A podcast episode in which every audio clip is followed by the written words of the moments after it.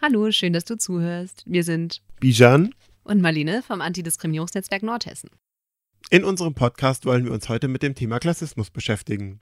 Wenn wir in dieser Folge von Klassismus sprechen, meinen wir die Diskriminierung von Menschen aufgrund ihrer sozialen Herkunft. Das bedeutet, dass Menschen aufgrund der sozialen Schicht oder der Klasse oder des Milieus, in die sie hineingeboren wurden, oder auch aufgrund ihrer sozialen Position unterschiedliche Chancen und Möglichkeiten haben, ihr Leben in dieser Gesellschaft zu gestalten. In der Allgemeinen Erklärung der Menschenrechte ist das sogenannte Gleichwertigkeitsprinzip festgehalten. Artikel 2 dieser Erklärung besagt dabei auch, dass kein Mensch aufgrund seiner sozialen Herkunft, seines Eigentums oder seiner Geburt benachteiligt werden darf. In Deutschland wird sich in Artikel 1 Absatz 2 des Grundgesetzes auf die Menschenrechte und damit auch auf das Gleichwertigkeitsprinzip bezogen. Doch hat die Diskriminierung von Menschen aufgrund der sozialen Herkunft keinen Einzug in das allgemeine Gleichbehandlungsgesetz gefunden mit Andreas Kemper sprechen wir heute über das Phänomen Klassismus und seine Erscheinungsformen sowie über Möglichkeiten gegen Klassismus vorzugehen. Hallo Andreas, schön, dass du heute bei uns bist. Ja, hallo. Also ich bin Andreas Kemper, ich bin freischaffender Soziologe. Ich befasse mich mit dem Thema, mit dem es um, das es heute geht, Klassis Klassismus. Äh, darüber hinaus mache ich viel zur AfD, äh, zur faschistischen Ecke der AfD, zu Björn Höcke habe ich viel gemacht, dann zum organisierten Antifeminismus. Und aktuell so ein Randthema von Klassismus, damit beschäftige ich mich äh, vor allen Dingen äh, in letzter Zeit, das ist so, das nennt sich Proprietarismus. Das sind diese ähm, äh, von Proprius Eigentum, das sind diese Eigentumsfanatiker. Gibt äh, so radikalisierte Neoliberale, könnte man die auch nennen. Ja, und die habe ich gerade auf dem Schirm und damit befasse ich mich. Aber mein Schwerpunktthema, mein eigentliches Thema ist Klassismus.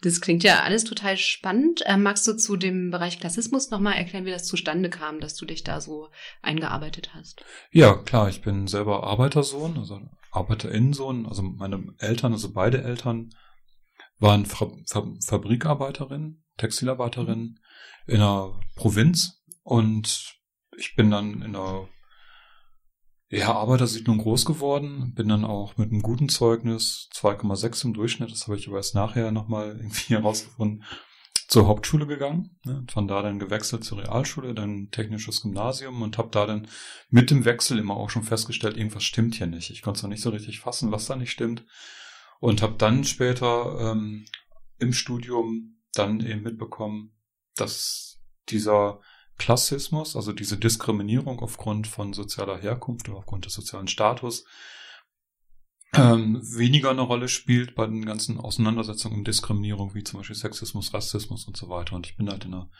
in der linken Szene groß geworden, wo Antisexismus eine wichtige Rolle spielte und Antirassismus und so weiter.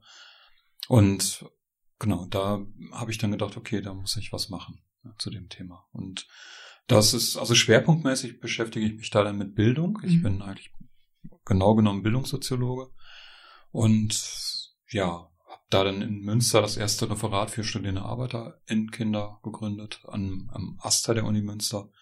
Und seit zwei Jahren geht es ähm, ziemlich ab. Also seit zwei Jahren gibt es eine ganze Reihe von weiteren ArbeiterInnen Kinderreferaten und das scheint momentan wirklich ein Hype zu sein. Aber ich, vor 20 Jahren habe ich damit angefangen, da war dann wirklich 18 Jahre lang gar nichts. Und jetzt seit zwei Jahren ist es Trend. Ah, spannende Entwicklung. Wie, wie kannst du das erklären, dass das auf einmal so Aufschub bekommt, sozusagen? Äh, eigentlich gar nicht. das, ne, also eigentlich ist es eh dran gewesen. Mhm. Ne? Ich, ähm, die Frage ist halt eher, warum ist es vorher nicht passiert? Ne? Warum ist vorher eigentlich ähm, das, warum war das vorher kein Thema? Und ähm, ja, keine Ahnung. Also ich glaube, das Thema Klasse ist sowieso schwer zu mhm. benennen. Das wird äh, nicht, also das wird halt untergebuttert. Allein der Begriff Klasse ist halt ähm, ein Begriff, der eher vermieden wird von den bürgerlichen Medien. Ne? Und ähm, und dann kommt ja noch das Thema Diskriminierung rein. Ne? Und als ich damals dieses Referat gegründet habe im Master der Uni Münster, da war halt da gab es eine, eine, ganze Reihe von autonomen Antidiskriminierungsreferaten. Die sind ja entstanden, diese autonomen Antidiskriminierungsreferate in den 70er Jahren zunächst als Referate, als Frauenreferate, autonome Frauenreferate mit den neuen sozialen Bewegungen, die damals gesagt haben, hier, wir, äh, ähm, wir als Frauen wollen uns jetzt nicht von Männern reinreden lassen, auch noch von Männern reinreden lassen, was Feminismus ist und was nicht Feminismus ist. Deswegen gab es autonome Referate, wo Männer nichts zu sagen hatten danach kamen die letzten Schwulenreferate, danach kamen die autonomen Referate für Behinderte in Anführungszeichen und chronisch kranke Studierende. Ja, und vorher gab es auch schon diese Antirassismus oder ausländische Studierendenvertretung. So, das es gab's alles schon und ähm, aber es gab nie Arbeiterkinderreferate. Mhm. Und als ich dann um 2000 2003 herum in diesem Zeitraum dieses ein weiteres autonomes Referat haben wollte, gab es schon allein deswegen Gegenwind, weil diese autonomen Referate, diese autonomen Antidiskriminierungsreferate an sich schon auf der Abschussliste standen. Ach was. Mhm. Genau, also waren zum Teil auch grüne Hochschullisten sogar, die gesagt haben, eigentlich brauchen wir doch heutzutage kein autonomes Frauenreferat mehr. Ne? Oder Schwule und Lesben sind doch jetzt etabliert, ne? brauchen wir doch eigentlich nicht mehr. Und warum überhaupt autonom? Ja, warum, haben die, warum haben die so einen Sonderstatus? Also dieses ganze Wissen darum ist auch verloren gegangen in den letzten 30 Jahren dann so, ne? von, oder 20 Jahren, Ende der 70er Jahre bis 2000. Und da dann noch ein Referat zu gründen mit Klasse, mit Klasse zum Thema, das war doppelt schwierig. Ne? Und ähm, Genau, das, ich denke, deswegen hat das so lange gebraucht. Rückenwind hatte das Ganze durch die PISA-Studien. Mhm. Die PISA-Studie 2001 ist die rausgekommen, die dann äh, für diesen PISA-Schock gesorgt hat, diesen doppelten PISA-Schock. Also erstmals, dass eben ähm, die deutschen Schüler sehr schlecht sind von der Leistung her, in Anführungszeichen, ähm, wo doch Deutschland eigentlich das Land der Dichter und Denker ist. Das war so ein Trauma, ein traumatisches, äh, traumatischer Schock. Und dann gleichzeitig aber noch äh, war nirgendwo in Deutschland, äh, war, war nirgendwo auf der Welt so, so ein starker Zusammenhang von sozialer Herkunft und Bildungserfolg wie in Deutschland. Und das mit den schlechtesten Ergebnissen von der Gesamtleistung. Mhm. Ne? Und das, ähm, genau, dann wurde aber ganz viel gemacht gegen, den, gegen das erste Trauma. Deutschland hat da sehr gut aufgeholt bei den Leistungen. Ja, und äh, aber beim zweiten Trauma ist nichts passiert. Ne? Ja. Genau, jetzt haben wir tatsächlich schon ziemlich viel über Klasse und Klassismus gesprochen, ohne dass wir uns eigentlich äh, genauer nochmal angeguckt haben, wovon wir eigentlich sprechen. Ähm, vielleicht kannst du noch mal kurz was dazu sagen, so wenn du von Klassismus sprichst, was meinst du eigentlich damit? Ja. Genau, gerne. Also Klassismus, also ganz kurz, ganz platt gesagt, Klassismus äh, würde ich sagen, ist das, was ähm, einer klassenlosen Gesellschaft im Weg steht. Ne? Also das heißt, die Utopie, klassenlose Gesellschaft, das steht eigentlich so auch im Grundgesetz, Ne, niemand darf aufgrund seiner sozialen Herkunft benachteiligt werden. Oder Deutschland, das steht auch in Artikel ähm, 20, Deutschland ist ein demokratischer und sozialer Bundesstaat. Und dieses Sozial meint ja eigentlich, äh, dass es eigentlich nicht sowas geben dürfte wie Klassenungleichheiten. Ja, das ähm, so und äh, diese Utopie halt klassenlose Gesellschaft, ähm, äh, die wird verhindert durch ähm, Klassismus. Also das heißt, da, so würde ich halt Klassismus inzwischen definieren. Und Klassismus ist dann auch gleichzeitig eine Diskriminierungsform, ne, weil das dann auch diskriminierend ist. Aber ähm, nicht nur, also Klassismus ist eben auch sehr strukturell, also die ganze Gesellschaft ist strukturell ähm, ja gekennzeichnet von Klassismus, von ja von klassistischen Strukturen. Kannst du uns so ein bisschen nachzeichnen, welche Geschichte der Begriff Klassismus durchgemacht hat? Ja, also ich denke halt mit dem Begriff Klassism, äh, wie er sich entwickelt hat, ähm, ich bin da noch, ich bin da selber noch im Forschen. Ne? Mhm. Ne? Ich gucke halt, ähm, Begriffe entstehen natürlich auch mit bestimmten gesellschaftlichen Strukturen und antworten darauf oder bieten Lösungen mhm. an oder ähm, entwickeln sich aus diesen Strukturen heraus. Entweder als Legitimation oder als Kritik. Klassismus natürlich als Kritik. Und ähm, ich, und ich halte halt für den Begriff Klassismus ähm, im Zusammenhang mit der Klassenreproduktion für wichtig. Klassenreproduktion heißt, äh, Klassen werden hergestellt, werden produziert und Klassen werden, wenn sie produziert sind, ständig reproduziert. Ähm, man stellt sich äh, ständig her, neu als Klasse und das ist nicht ganz freiwillig. Auch bei Geschlecht ist es ja nicht ganz freiwillig. Nee, und ähm, sondern im Gegenteil, es ist erstmal unbewusst, findet das statt. Und aber diese Klassenreproduktion, die ist ganz wichtig. Ne? Klassen werden hergestellt, sind nicht mal vom Himmel gefallen. Mhm. Mit ganz viel Gewalt wurden die hergestellt. Und äh, Klassismus bezieht sich auf diese Klassenproduktion ähm, und Klassenreproduktion. Kinder der Fabrikarbeiter haben schon ähm, ja, mit im, im frühesten Alter haben die schon selber angefangen, in der Fabrik zu arbeiten oder im Bergbau zu arbeiten und so weiter. Ja, das heißt, die Klassenreproduktion hat schon stattgefunden, als die ähm, selber noch Kinder mhm. waren. So, und das änderte sich ja dann im Laufe der Zeit. Ja, das mit Bismarck, also mit, in Deutschland mit Bismarck mit der Sozialgesetzgebung, gleichzeitig Sozialistengesetze gegen die gemeingefährlichen Bestrebungen der Sozialdemokratie. Ja, und dann, äh, aber dann im Zuckerbrot und Peitschen Sozial ähm, ähm, mit der Sozialgesetzgebung. Und da ist dann die Klassenreproduktion komplexer geworden. Und ich glaube halt mit diesem komplexer werden der, der Klassenreproduktion ähm, hat der Begriff Klassismus so sein, sein Sinn irgendwo verloren. Mhm. Es hat diese Klassenreproduktion war gar nicht mehr so sehr Thema. Das ging vorwärts. Ne? Das heißt, es wurde immer, es gab immer mehr Möglichkeiten für Arbeiterkinder aufzusteigen. Das war dann auch diese Ideologie, diese meritokratische Ideologie, ne? von, von ähm, meritokratisch, also von Merit, also Leistung, ne? ähm, Leistungsgesellschaft, man kriegt Geld, wenn man etwas leistet. Das war dann halt diese neue Legitimationsform des Kapitalismus. Vorher war die Legitimationsform des Kapitalismus, also gibt es von Thomas Piketty, ähm, äh, jemand aus Frankreich, der so ganz dicke Bücher schreibt zu Kapital, Kapital und Ideologie. Äh, der, der hat gesagt, die Eigentumsgesellschaften, also die Frühform des Kapitalismus, ähm, die hatten die, die Ideologie des äh, Proprietarismus vom Proprius, ne, also von Eigentum, Proprietarismus.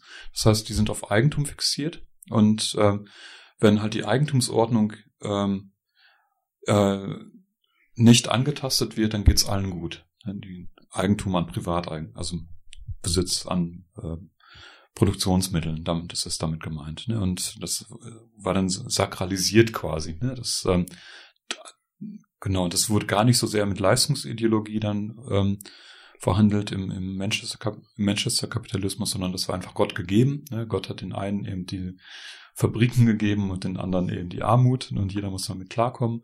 Und später dann, also mit Bismarck oder 19. Äh, dann 20. Jahrhundert, ähm, mit der, mit der Schulpflicht und so weiter, die dann auch tatsächlich umgesetzt wurde, ähm, hat man diese Meritro hat man diese meritokratische Ideologie, also nicht mehr die Proprietarist, proprietaristische Eigentumsheiligkeit äh, quasi, dieser Eigentumsfanatismus, sondern eben diese Leistungsorientierung.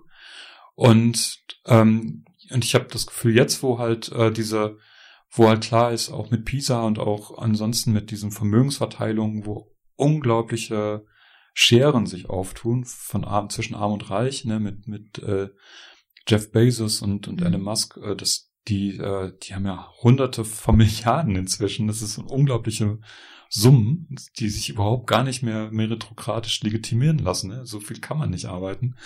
Ne? Auch äh, Schwarz, der Besitzer von Lidl, so viel kann man nicht arbeiten. Ne? Es ist einfach, die hat so viel, so viel Geld, dass, ähm, dass sich das überhaupt nicht mehr meritokratisch legitimieren lässt. Und ich glaube, jetzt kommt dadurch dann wieder halt die Klassismusfrage. Ne? Weil eben klar ist, Meritokratie funktioniert überhaupt nicht.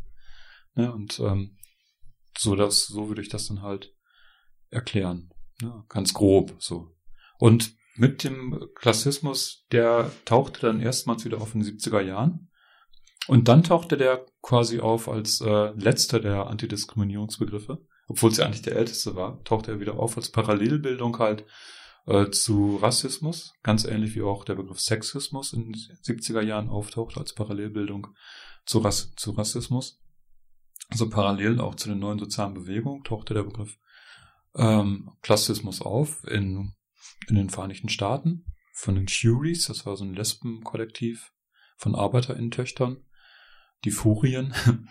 Und äh, die haben den Begriff dann auch gleich intersektionell benutzt, also intersektionell von Überschneidung. Ja, das eben das, und das war ja auch bei ihnen schon gegeben. Das, die waren lesbisch, die waren Frauen, die waren ArbeiterInnen-Töchter, also gleich schon drei verschiedene Diskriminierungsformen, die sie in sich quasi äh, ja, als Merkmale mitge mitgetragen haben.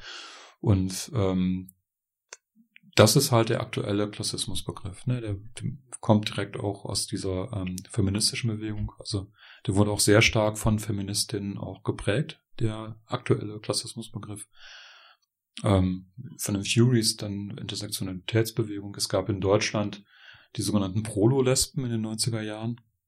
Und da gab es so Lesbencamps und da gab es dann auch nochmal ähm, ja, ArbeiterInnen, Töchter, die dann da das angegriffen haben, dass es sehr bürgerlich ist, diese, diese, ähm, diese Lesbencamps und ähm, ja, oder Bell Hooks, die ein Buch geschrieben hat, eine schwarze ähm, Feministin aus den Vereinigten Staaten, auch Arbeiterinnen-Tochter.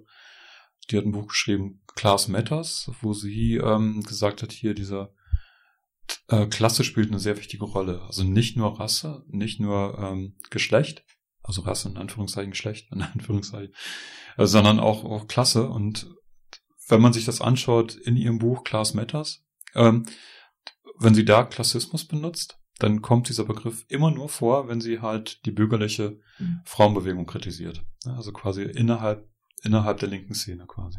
Also wenn man das links nennt, aber ja klar, Feminismus ist für mich ein linkes Projekt, auch wenn es bürgerlich ist. Genau, vielleicht jetzt haben wir auf einer sehr abstrakten Ebene darüber gesprochen, wie Klassismus ähm, entstanden ist oder als Vorstellung entstanden ist und auch quasi wiederbelebt wurde, vielleicht in den 70er Jahren. Vielleicht können wir ein bisschen versuchen, das konkreter zu machen, ähm, auch jetzt im Hier und Jetzt, ähm, wie Klassismus eigentlich funktioniert, also über was für Zuschreibungen wird quasi diese Reproduktion von Klassen, hast du ja gesagt, wie wird die wiederhergestellt? Ähm, ja, eigentlich ja meritokratisch. Ne? Das ist halt, das ist halt diese große Erzählung ne? vom Tellerwäscher zum Millionär. Ne? Das ähm, wir leben in einer freien Gesellschaft ne? und jeder ähm, kann äh, was aus sich machen. Ne? Und äh, da, dazu ähm, muss man sich halt anstrengen. Und dann hat man direkt auch diese Faulheitsdebatten. Ja, wer dann halt äh, sich nicht anstrengt, der ist dann halt faul. Ne, und dann, äh, und das können wir uns nicht leisten. Wir sind eine Solidargemeinschaft und wenn da Leute faul sind, dann ist, geht es auf Kosten von anderen Menschen. Und deswegen müssen die halt äh, zum Arbeiten gebracht werden. Ja, das ist so diese aktivierende Politik, ne, Hartz IV, aktivierende Sozialpolitik.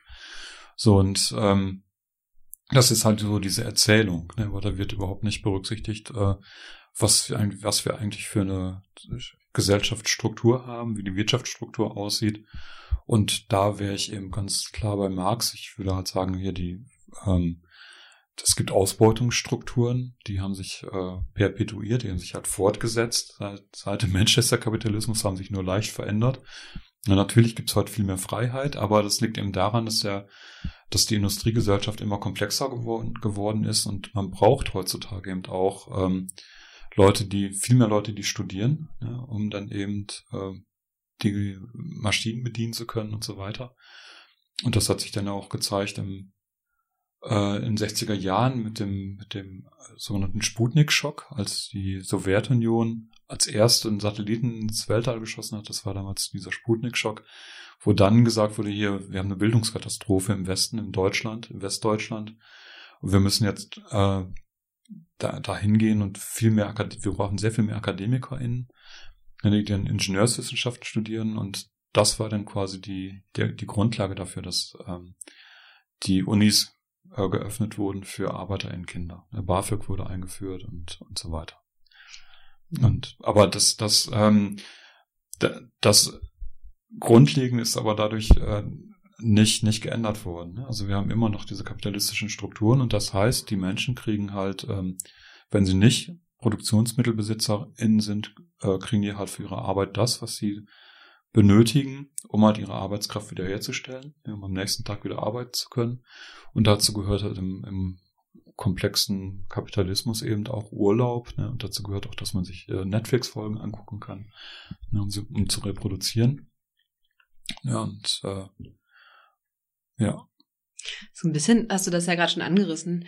Ähm, wir fragen uns, welche Funktion Klassismus eigentlich erfüllt, so für die Gesellschaft. Ja, da muss man gucken, was jetzt Klassismus ist. Ne? So mhm. Klassismus ähm, ähm, als Diskriminierungsform mhm. oder als Ideologie kann man natürlich, also Klassismus, ich hatte am Anfang gesagt, Klassismus ist, ist äh, das, was, äh, was halt äh, die eine, Klassengesellschaft schafft, was halt einer klassenlosen Gesellschaft im Wege steht. Und dazu gehörte natürlich auch Ideologie, dazu gehört auch, gehören auch Strukturen und dazu gehören auch äh, ähm, ja, Diskriminierungsformen. So. Und als Ideologie hat, hat Klassismus natürlich die, ähm, die, die Funktion, dass äh, ähm, diese Ungleichheit legitimiert wird. Und nicht nur legitimiert wird jetzt, dass die Herrschenden halt äh, das vor sich selber legitimieren oder dass sie das vor den, ähm, vor den Ärmeren halt äh, legitimieren, sondern es geht ja noch sehr viel weiter. Ne? Das, ähm, es, es gibt da, man spricht auch von Klassenfraktionen. Ne? Also das heißt, es gibt ja nicht nur jetzt diese, diese ähm, äh, ganz stark widersprüchlichen Klassen von nach Marx, also von, von Kapital und Arbeit, also von Bourgeoisie und Proletariat. Ne? Das, ähm, die gibt's auch, aber es gibt dann noch ähm, im Proletariat oder im in der Arbeitnehmerschaft, Arbeitnehmerinnenschaft ähm, auch nochmal Klassenfraktionen. Und die sind dann, äh, da gibt's auch Klassismus. Da gibt's im Klassismus von der Mittelschicht gegenüber der sogenannten Unter, gegenüber den, den ArbeitnehmerInnen. Da gibt's halt von einen Klassismus von äh, festangestellten Arbeitnehmern, ArbeitnehmerInnen gegenüber LeiharbeiterInnen. Dann gibt's Klassismus von LeiharbeiterInnen gegenüber äh, Arbeitslosen, von denen gibt's Klassismus gegenüber Langzeitarbeitslosen, von denen gibt's Klassismus gegen Wohnungslose, von denen gibt's äh, Klassismus gegen, gegenüber Obdachlosen und so weiter. Und von Obdachlosen gibt's dann wiederum rassistische Positionen gegenüber. Also das heißt, es gibt eine, eine unglaubliche Vielzahl von, von verschiedenen ähm, Klassenverhältnissen. Und Klassismus bezieht sich auf Klassenverhältnisse. Mhm. Und das sind dann eben nicht nur die Klassenverhältnisse zwischen äh, Produktionsmittelbesitzern und den Leuten, die gezwungen sind, ihre Arbeitskraft zu verkaufen, sondern das ist sehr viel komplexer. Und es ist auch verinnerlicht. Ne? Man kann sich selber gegenüber auch klassistisch sein. Mhm. Ja, und ähm, Du hast ja gerade schon äh, Bezug genommen auf die ähm, Legitimationsfunktion, die Klassismus sozusagen für die Gesellschaft erfüllt. Also wir können schon sagen, Klassismus hält sich und reproduziert sich eben, weil es etwas für Gesellschaft tut. Und ähm, das wird sozusagen gleichzeitig klassistisch legitimiert. Kannst du das nochmal so ein bisschen vertiefen? Ja, klar, das ist eine Legitimationsform heutzutage. Die ist aber, die wackelt auch so ein bisschen halt von der, von der Form her. Mhm. Eigentlich haben wir die meritokratische äh, Legit äh, Legitimationsform, dass eben gesagt wird, wer nichts leistet, soll nichts essen. Ne? Das kommt ja auch oft von der SPD. So, ja, wer nicht leistet, soll nichts essen, wer nicht arbeitet, soll nicht essen. Ähm, äh, aber es gibt inzwischen halt ähm, eine ganze Reihe von, von neuen Legitimationsformen, die kommen eben von den Erben, von diesen mhm. Superreichen, die können ja schlecht argumentieren, ja, ich habe viel gearbeitet, ne, sondern das, äh, da geht's dann eher, das, das wird dann noch sehr viel zynischer. Ne, das, ähm, da geht's überhaupt nicht mehr um, um Leistungsideologie. Ne, die spielt aber heute immer noch eine Rolle, aber es geht schon wieder drüber hinaus. So. Ne, das ist aber, diese Legitimation ist ja, ist ja was ähm, sehr Rationales. Ne? Und ähm, so funktioniert ja Klassismus nicht, dass es jetzt nur über rationale Dinge geht, sondern es ist ja verinnerlicht. Da ist ja der Begriff des Habitus sehr wichtig mhm. von Pierre Bourdieu. Eigentlich hat, ich habe den Begriff Habitus auch schon gefunden bei Otto Rühle von vor 100 Jahren zur Psychologie des proletarischen Arbeiterkindes. Der hat auch schon den Begriff Habitus benutzt. Und Habitus ähm, ist im Deutschen ganz einfach erklärt. Ne? Das kommt von habere, vom lateinischen habere und meint, wie ich mich habe. Und, ähm, wie ich mich habe, das ist halt, ähm, das passiert aber unbewusst, sagt Pierre Bourdieu. Das sind Einstellungen, die übernimmt man von den Eltern in den ersten vier Lebensjahren. So wie sich die Eltern haben, so hat man sich dann auch. Und äh, wie man sich hat, so gibt man sich. Ja, das ist ganz einfach. Das sind diese ganzen Einstellungssachen, das sind Geschmack, Wahrnehmungsformen, ähm, wo fühle ich mich wohl, wo fühle ich mich unwohl. Und Habitus, ne, also wie ich mich habe, das ist dann auch gleichzeitig eine eine Grenzsetzung. Ne? Was traue ich mir zu? Ne? Wo fühle ich so sense of one's place, sagt Pierre Bourdieu, also wo, wer, wo gehöre ich hin? Ne?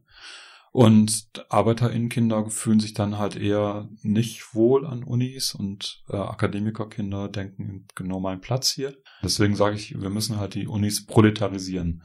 Ja, weil die einfach nur, die sind nur ausgerichtet auf die, auf die Reichen, auf die Unternehmer einerseits und dann aber gleichzeitig noch mit, haben so ein, ein bürgerliches äh, Bildungsideal, ähm, was aber auch nicht ArbeiterkinderInnen freundlich ist. Da spricht Pierre Bourdieu von der Scholastik der, der Hochschulen. Scholastik, also äh, abgehoben, ne, von, dass, dass die ähm, gar nicht reflektieren, dass die Unis gebaut wurden von Bauarbeitern, Bauarbeiterinnen, von, dass sie geputzt werden und so weiter. Das, ähm, das ist dieses Elfenbeinturm, ne? mhm. ne? die Akademie für die Akademie selber. Ne? Das ist so Freiheit der Lehre, die ich auch wichtig finde, aber das ist dann sehr abgehoben. Und, ähm, und da ist sie eben auch nicht da für, für ArbeiterInnen, sondern da ist sie dann da für so ein Bildungsbürgertum. Also einerseits Bildungsbürgertum, andererseits Unternehmertum. dafür sind die Unis da und das muss sich ändern. Die Unis müssen komplett umgebaut werden, die müssen halt äh, äh, ja für die gesamte Bevölkerung da sein. Du hast jetzt ähm, über ArbeiterInnenkinder an der Uni gesprochen. Vorhin ging es auch um äh, obdachlose Menschen oder Menschen, die Hartz IV empfangen. Wer ist denn, wer ist denn eigentlich von Klassismus betroffen und in welcher Weise? Und wie unterscheidet sich das vielleicht auch? Ja, am stärksten natürlich Obdachlose. Mhm. Ja, das ist halt klar. Die haben ja nicht mal die äh, das ähm, äh, Arbeitslose, Langzeitarbeitslose. Also ich, wir unterscheiden das ähm, beim, also wir sagen halt, Diskriminierung, Unterdrückung findet statt aufgrund des sozialen Status und sozialer Status kann man nochmal unterteilen in ähm, soziale ähm, Position. Soziale Position wäre dann, äh, wo arbeite ich oder habe ich überhaupt einen Job oder habe ich einen Job als Leiharbeiter oder habe ich einen festangestellten Job ne? oder habe ich Produktionsmittel?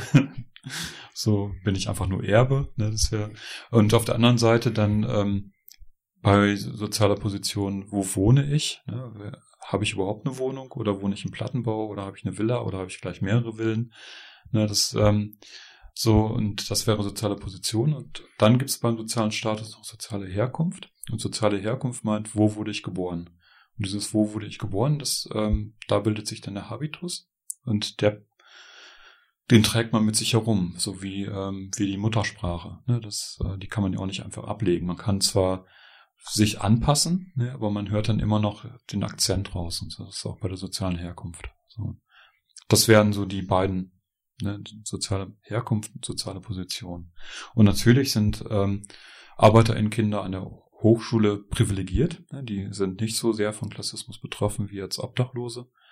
Ähm, und hinzu kommt dann aber auch noch, dass eben eine Diskriminierungsform selten alleine kommt. Ne? Das heißt, es gibt dann noch eben äh, People of Color, die klassistisch angegriffen werden, gleichzeitig aber auch rassistisch angegriffen werden und äh, Schwule und Lesben, Menschen mit, mit Behinderung, also ein Obdachloser, der halt im Rollstuhl sitzt, ähm, der hat ganz andere äh, Erfahrungen von Behindertenfeindlichkeit als meinetwegen Schäuble. Ne? So, ich denke, das wirkt, das verstärkt das ganz normal. Das heißt, Klassismus ist gleichzeitig bei allen Diskriminierungsformen auch noch, äh, das haben die Studien jetzt auch beim AGG, also beim, äh, nicht beim, beim, nicht beim AGG, beim ADS, also bei der, äh, bei der ADS, bei der Antidiskriminierungsstelle des Bundes, die haben eben festgestellt, dass Klassismus ähm, die stärkste äh, verstärkende zusätzliche Diskriminierungsform ist. Sie verstärkt alles nochmal sehr viel stärker. Also wenn, wenn jemand äh, sexistisch diskriminiert wird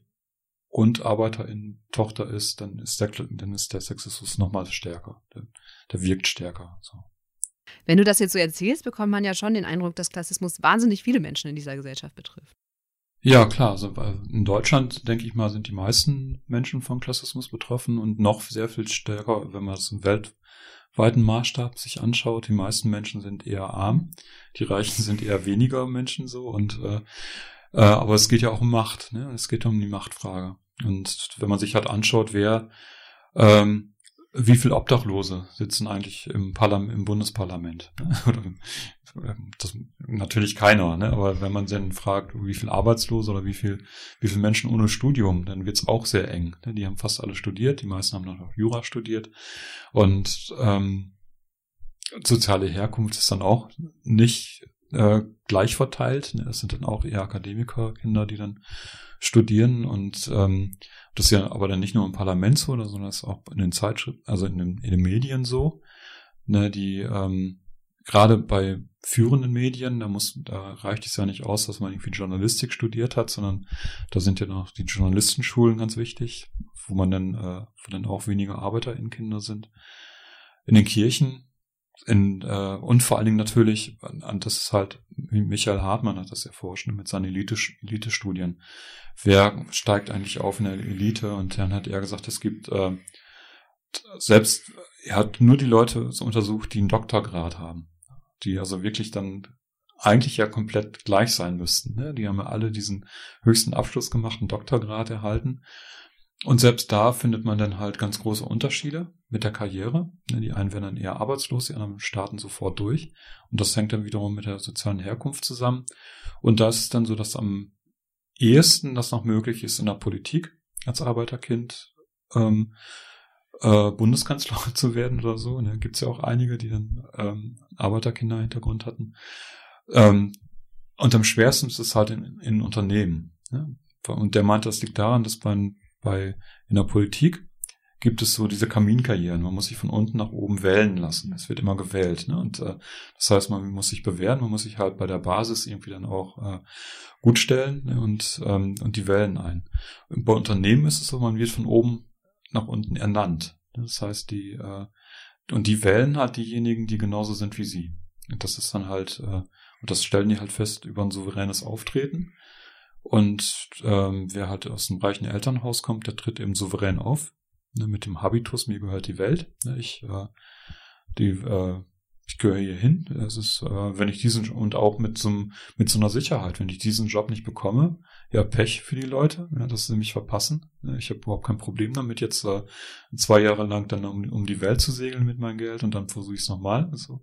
Während äh, Arbeiterkinder, wenn die den Job nicht kriegen, ist alles vorbei. Ne? So, das, und dann gehen die entsprechend nervös rein. Und haben auch nochmal auch, das ist ja dann habit habituell gibt es so Begriffe äh, wie, wie ähm, äh, Impostor-Syndrom mhm. nennt sich ein Begriff, ne? Hoch, das, das Hochstapler-Syndrom. So, dass sie eben denken, ähm, wenn ich ähm, ja, wenn ich, wenn ich jetzt diesen Job nicht bekomme, ist das auch richtig so, weil ich eigentlich äh, hätte ich den Job auch gar nicht verdient. Ne? Also ständig dieses Gefühl, ertappt zu werden, ne? weil eigentlich steht einem das nicht mhm. zu. So und umgekehrt gibt es dann, das nennt sich dann Gratifikationskrise, ähm, wenn Leute ähm, eine Leistung erbringen und immer wieder eine Leistung erbringen und dann aber nie dafür Anerkennung bekommen. Ja, dann führt das eben auch zu, zu psychosomatischen Folgeerscheinungen. Das, das, äh, das kann zu Sucht äh, führen und so weiter. Das, äh, das nennt sich dann Gratifikationskrise. Und das führt dann auch dazu, dass die Menschen dann einfach keine Leistung mehr bringen, ne, weil es wird ja eh nicht anerkannt. Ne? Und ähm, bei mir war das so in der Hauptschule, ähm, weil ähm, habe ich am Ende der, der fünften Klasse zwei Briefe bekommen. Der eine Brief war ein blauer Brief, weil ich nie Hausaufgaben gemacht habe, und der andere Brief war, äh, ich sollte auf die Realschule gehen. Mhm. Ne? Wenn der zweite Brief nicht gekommen wäre, dann wäre ich Hauptschüler geworden. Ne? Ich wäre genauso geworden, wie man sich Hauptschüler vorstellt. Ne? Kein Interesse an Lesen, kein Interesse an Bildung. Ähm, Genau, das ist halt, ähm, das, äh, das sind halt diese psychologischen Effekte, die aber auch schon seit über 100 Jahren von Otto Rühle auch schon erf erforscht worden sind. Ne? Das ist nichts Neues eigentlich. Ja, wir haben jetzt äh, sehr abstrakt und theoretisch darüber geredet, was Klassismus ausmacht. Ich würde gerne nochmal dazu kommen, ähm, wie sich das konkret auf Menschen auswirkt. Kannst du nochmal konkrete Situationen nachzeichnen, die zeigen, wie sich das auf äh, Menschen auswirkt? Ja, da gibt's ja ganz verschiedene Ebenen und wo das ganz, ganz konkret wird. Es gibt ein Buch von äh, Lucius Teidelbaum äh, zur Obdachlosigkeit und ähm, äh, da geht's auch um Obdachlosenmorde, ne, wo tatsächlich Menschen angezündet werden. Nur einfach, weil sie obdachlos sind und auf einer Parkbahn sind, werden die halt angezündet und ermordet. Das kommt immer wieder vor. Es gibt so ein Happy Slapping nennt sich das. Ja, das, das sind dann Jugendliche, die filmen sich dabei, wie sie dann Obdachlose angreifen und zusammenschlagen. So, das sind ganz, ganz brutale. Aber das ist halt, das ist real. Das ist ja nicht was, was jetzt nur in, äh, in Kinos oder das ist ja ganz reales passiert. So, das genau wie es rassistische Morde gibt, gibt es Obdachlosenmorde.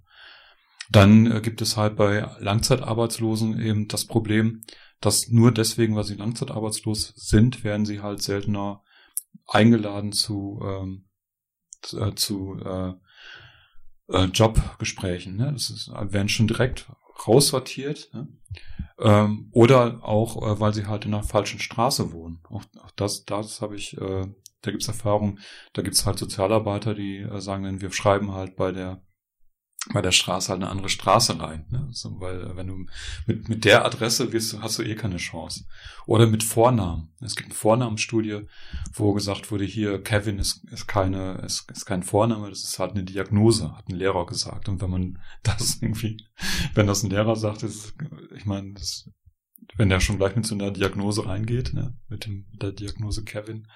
So, das, das sind halt so ähm, ganz ja, das sind Beispiele konkreter noch. Ich habe eine äh, Bekannte, die hat ähm, äh, in der Schule, ähm, in der zwölften Klasse war das, kurz vor dem Abitur, hat sie ein Schreiben gekriegt, ähm, quasi eine Art Vorladung äh, vom Arbeitsamt. Ne? Sie sollte halt ähm, da erscheinen. Wenn sie nicht erscheint, äh, Strafandrohung.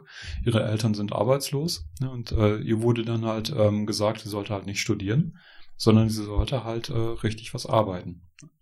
So, die anderen in ihrer Klasse haben das nicht bekommen. So, das ist, äh, das ist halt staatliche Diskriminierung. So. Und das ist auch real, das ist nicht aus den Fingern gesogen. So, äh, oder ähm, weil, es, weil ich habe ja erzählt, dass ich mit guten Noten halt zur Hauptschule gekommen bin. Andere mit guten Noten sind ja halt zum Gymnasium empfohlen worden. Da gibt es ganz viele Studien dazu, die das immer wieder belegen. Die IGLU-Studien, Internationale Grundschulleseuntersuchung, die gesagt haben, dass bei gleicher Intelligenz, bei gleicher kognitiver Fähigkeit und bei gleicher äh, äh, Lesefähigkeit, also Leseschreibefähigkeit, die Wahrscheinlichkeit, eine Gymnasialempfehlung zu bekommen, bei Kindern von reichen Eltern dreimal so hoch ist wie bei Kindern von ärmeren Eltern. So, das sind äh, eine Reihe, ein, einfach eine Reihe von Beispielen, ne, die ähm, zeigen, wo überall Klassismus vorkommt. Was mir so eingefallen ist, als du quasi über diesen, ne, Kevin ist eine Diagnose und so gesprochen hast, ist ja auch, also es wird ja medial auch wahnsinnig ausgeschlachtet und ähm, ne, so quasi solche Personen werden irgendwie ne, für irgendwelche Reality-Shows gecastet oder auch inszeniert. Ja ähm, wo quasi dann ähm, VertreterInnen von so ja, AkademikerInnen oder so dann da sitzen und das irgendwie in ihrer Freizeit konsumieren und so, ne, so das, da wird ja auch Spektakel irgendwie draus gemacht und so, das auszuschlachten. Ja. Genau. Und das sind dann aber auch eher, das hat einerseits hat natürlich Auswirkungen, wenn halt, also es gibt ja eben die, genau dieses, diese Einstellungsmuster von Lehrern, die dann halt ähm, ArbeiterInnen-Kinder eher dann nicht zum Gymnasium empfehlen. Allerdings ist die Ursache dafür natürlich diese Struktur. Die müssen ja so früh selektieren und äh, das ist ja das eher das Problem. Die Vorteile sind auch ein Problem, aber die Struktur ist das Wesentliche. Und da ist natürlich diese Bildungsstruktur sehr wichtig, diese frühe soziale Selektion oder überhaupt das ganze juristische System. Ne? Wir haben, ähm, äh, wenn Leute Steuer hinterziehen ne, und sie ähm, denken, okay, ich könnte ertappt werden und sie melden sich selber freiwillig, dann passiert nichts. Ne? Okay, sie müssen das halt zurückzahlen, sie müssen dann zahlen, ne? So vielleicht auch Zinsen zahlen. So, aber ähm, ansonsten passiert nichts. Aber wenn Leute halt ertappt werden, weil sie dreimal nacheinander ohne Ticket gefahren sind, äh, dann gehen die in in den Bau, dann gehen die in den Knast. Die Hälfte der die Hälfte der, der Knastinsassen in äh, ein, ein Gefängnis halt in, in Berlin, das sind Leute, die schon ein Ticket gefahren sind. Und das, das, das ist halt äh, diese, diese, was, was gilt eigentlich als kriminell? Was würdest du sagen, wie verbreitet ist Klassismus? Also die klassistische Einstellung, das klassistische Einstellungsmuster ähm, hier in der Gesellschaft? Ja, da würde ich sagen, äh, hat jeder, hat jeder Mensch. Also äh, genau wie Sexismus und Rassismus. Also da würde ich denken, die sind unterschiedlich stark. Ähm, aber ich würde, klar habe ich klassistische Einstellungen. Ich habe auch rassistische und sexistische Einstellungen. Ich versuche das äh, zu reflektieren. Ich versuche mich dann auch da zu ändern, aber wir leben ja, die Gesellschaft macht das ja. Ist, man, man denkt sich das ja nicht selber persönlich mhm. aus, sondern es wird ja gesellschaftlich geprägt. Und und da, das sind dann nur die Einstellungen. Es gibt dann noch die Strukturen. Und äh, Klassismus ist nicht einfach nur eine Einstellung, ist nicht einfach nur eine Vorteilsstruktur, sondern das ist, das sind gesellschaftliche Strukturen. Das sind, äh, das ist das, was unsere, unsere Gesellschaft prägt insgesamt. Das, der Kapitalismus ist klassistisch. Es gibt keinen, kein, es gibt keinen nicht klassistischen Kapitalismus. Also wenn man halt Klassismus weghaben will, muss man natürlich den Kapitalismus abschaffen. Wir haben jetzt ganz viel darüber gesprochen, ähm, wie sich äh, Klassismus auswirkt auf Gesellschaft und auch auf Individuen. Jetzt wäre natürlich so ein bisschen die Frage, wir wollen ja nicht, dass das für immer so bleibt. Ähm, was kann man eigentlich tun, ähm, dass sich da irgendwie was dran ändert? Ja, also die Klassenkämpfe sind ja schon ganz alt. Ne? Und äh, der Klassismusbegriff ist jetzt ja ein neuer Begriff und der soll aber nicht diese ganzen alten Klassenkämpfe, ab, Klassenkämpfe ablösen, sondern sowas Neues mit reinbringen. Und bei diesen Klassenkämpfen ist natürlich ganz wichtig eben äh, Gewerkschaften. Ne? Die sind einfach sehr wichtig, das ist erkämpft. Und da denke ich, würde ich empfehlen, dass die Menschen äh, Mitglieder werden in der Gewerkschaft, weil die auch äh, einen juristisch auch vertreten können und so weiter und sich organisieren. Ne, also bei den ähm, anerkannten Gewerkschaften, es gibt auch noch sowas wie FAU, also freie Gewerkschaften. Ja, also auf jeden Fall sich da organisieren und das sind einfach bei den Arbeitskämpfen, das sind mit die wichtigsten Kämpfe. So, dann gibt's Wohnungskämpfe, da gibt's ja auch viele Möglichkeiten, sich zu engagieren. Ne? Auch da halt, ähm, weil auch gerade bei den Wohnungen einfach die Mieten, die momentan explodieren, das ist ja auch gemacht. Ne? Ist ja nicht was, äh, und das hat wiederum mit Machtverhältnissen zu tun.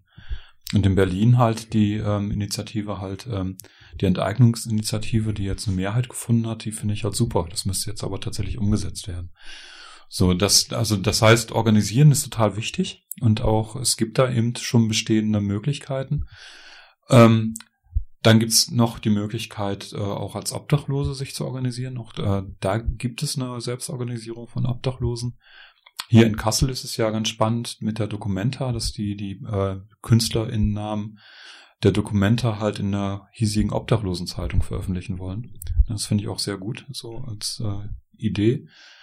Kommt drauf an, wie man die jetzt umsetzt. Ne? Ich, aber es ist ähm, so, da, also Selbstorganisierung finde ich da ganz wichtig. Auch bei, bei Arbeitslosen, da gab es ja schon vor 20 Jahren, vor 15 Jahren gab es ja diese riesengroßen Montagsdemonstrationen, vor allem im, im Osten gegen Hartz IV und, und so weiter. Und das war vor 15 Jahren möglich und das könnte ja auch heute wieder möglich sein, statt dass die Leute zu Pegida gehen, dass sie jetzt mal gegen die wirklichen, äh, gegen die wirklichen Missstände auf die Straße gehen. So, das, das wäre halt wichtig.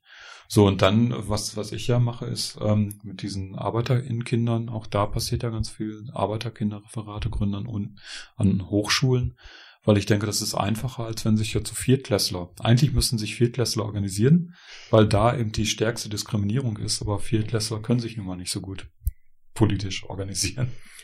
Wir haben ja jetzt ähm, so ein bisschen darüber gesprochen, was zum Beispiel Menschen, die sich aktivistisch engagieren, tun können, um Veränderungen zu erreichen. Jetzt ist ja so ein bisschen die Frage, ähm, wie es so auf der rechtlichen Ebene aussieht. Also wie ist denn gerade der Status quo, vor allem was die rechtliche Situation betrifft? Also was können Menschen tun, wenn sie dann eben von klassistischer Diskriminierung betroffen sind?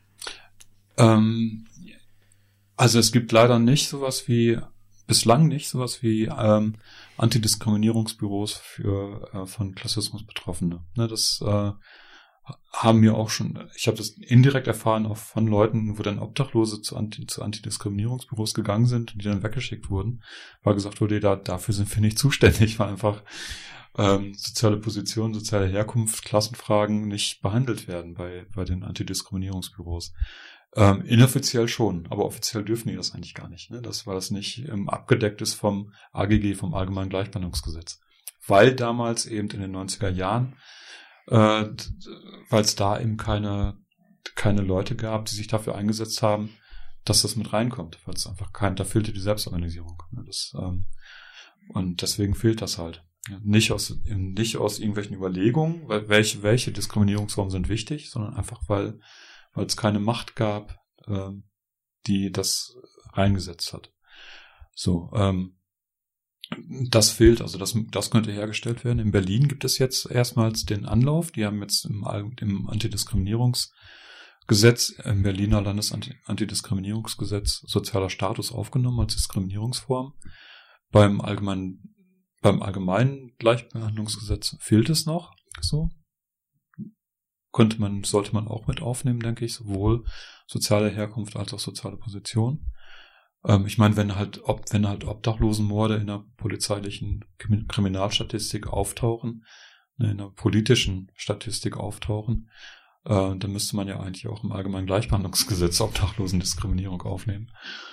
So, ähm, ja, ich hatte gerade schon gesagt, äh, viel findet auch statt im äh, im Arbeitsbereich, da werden dann Gewerkschaften die AnsprechpartnerInnen, ne, Tarifkämpfe und aber auch Arbeits, äh, da geht es ja nicht nur um Löhne, da geht es auch ganz viel andere Sachen. So. Ja, und, all, und ganz formell gesehen steht es ja auch im Grundgesetz, ne, das, da steht ja drin, Artikel 3, dass niemand aufgrund der Herkunft benachteiligt werden darf und damit ist dann, was kaum Leute wissen, die soziale Herkunft gemeint. Ne. Das hat äh, ich glaube, im letzten Jahr nochmal der wissenschaftliche Dienst äh, klar gemacht vom Bundestag. Das ist soziale Herkunft gemeint, nicht, ähm, nicht ethnische Herkunft, weil das steht ja schon an anderer Stelle drin. Und es steht halt in der Verfassung drin, also damit wird die Verfassung quasi definiert, Artikel 20. Das ist der Artikel, wo auch drin steht, ähm, Absatz äh, 4, ähm, äh, Widerstandsrecht. Ne? Das ist genau, also deswegen ist Artikel 20 so wichtig. Da steht im, im äh, Absatz 1 drin, dass Deutschland ein demokratischer und sozialer Bund, ähm, Bundesstaat ist. Ne? Und ähm, von daher haben wir eigentlich eine äh, sozialdemokratische oder demokratisch-soziale Grundordnung. Ich weiß auch nicht, warum immer von freiheitlich-demokratischer Grundordnung geredet wird. Wir haben eigentlich eine demokratisch-soziale Grundordnung. Das Soziale ist ganz zentral wie die Demokratie gleichzeitig beides gleich auf gleicher Ebene geschützt. So. Und es geht ja da um soziale Fragen bei Klassismusfragen. Was würdest du sagen, kann getan werden, um, um auch den rechtlichen Diskriminierungsschutz zu verbessern? Gibt es da irgendwie sowas wie, wie ein beispielhaftes Vorgehen, ähm, wie Menschen, Zuhörende, äh, Betroffene sich verhalten können, um da Veränderungen zu erreichen? Ja, formal gesehen muss es halt, müssen Gesetze da auch geschaffen werden und dann auch die entsprechenden Stellen geschaffen werden, um die Gesetze auch ähm, umsetzen zu können. So, und das geht aber dann äh, ganz materiell gesehen nur durch Selbstorganisierung, ne? dass die Leute sich halt zusammenschließen und dafür kämpfen und das dann umsetzen, dass es passiert. So. Und ja, manchmal entsteht der Weg auch im Gehen. Ne? Das heißt, ähm, wenn die Leute dann kämpfen für bestimmte Sachen, dann wird dann irgendwann das auch zum Gesetz gemacht. Also, dass sie gar nicht für, direkt für das Gesetz kämpfen, sondern dass sie sich halt zusammenschließen und kämpfen und dann wird irgendwann bewusst, dass da dieses Gesetz fehlt. Ne? So. Genau, was für uns jetzt natürlich noch spannend wäre, du hast ja eben auch erzählt, dass ähm, Menschen sich äh, an die Antidiskriminierungsstellen wenden, weil sie klassistische Diskriminierung erlebt haben und dann eben weggeschickt werden, weil, weil diese Form der Diskriminierung eben nicht im AGG festgehalten ist, nicht durchs AGG geschützt ist. Ähm, hast du eine Idee, an wen sich Betroffene dennoch wenden können? Also auch abgesehen von äh, Betriebsräten zum Beispiel oder Gewerkschaften? Ja, ich würde trotzdem sagen, auch trotzdem hingehen ne, zu den äh, Antidiskriminierungsstellen.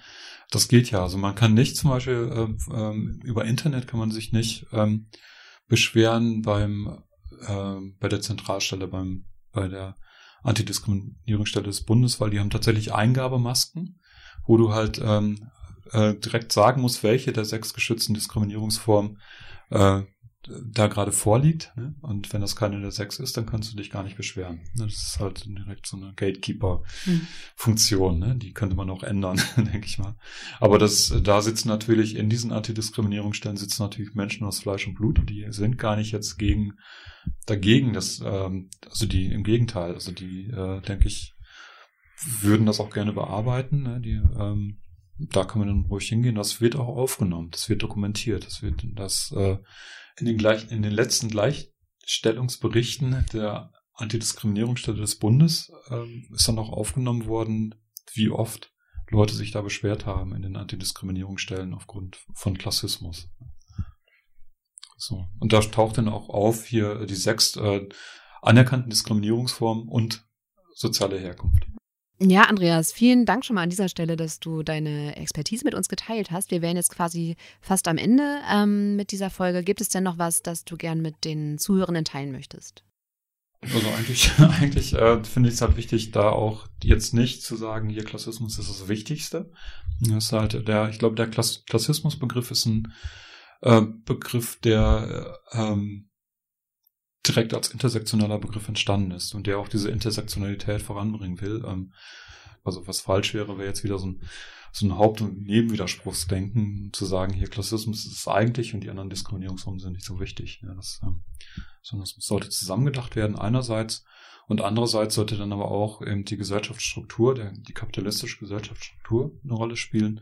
Und auch das ist eine Funktion, die, ähm, die Klassismus hat, dass sie eben die ökonomische Frage nochmal sehr viel stärker in die Diskussion von Antidiskriminierung reinbringt ne? und umgekehrt dann halt in diese in diesen alten sozialen äh, Diskursen da dann halt eher dieses äh, das Private ist politisch mit reinbringt, also dieser neuen Form von Antidiskriminierung, also von diesem Denken, dass, dass es halt zusammengeht, also alte neue soziale Bewegungen zusammenzubringen, das ist eigentlich die Funktion von Klassismus.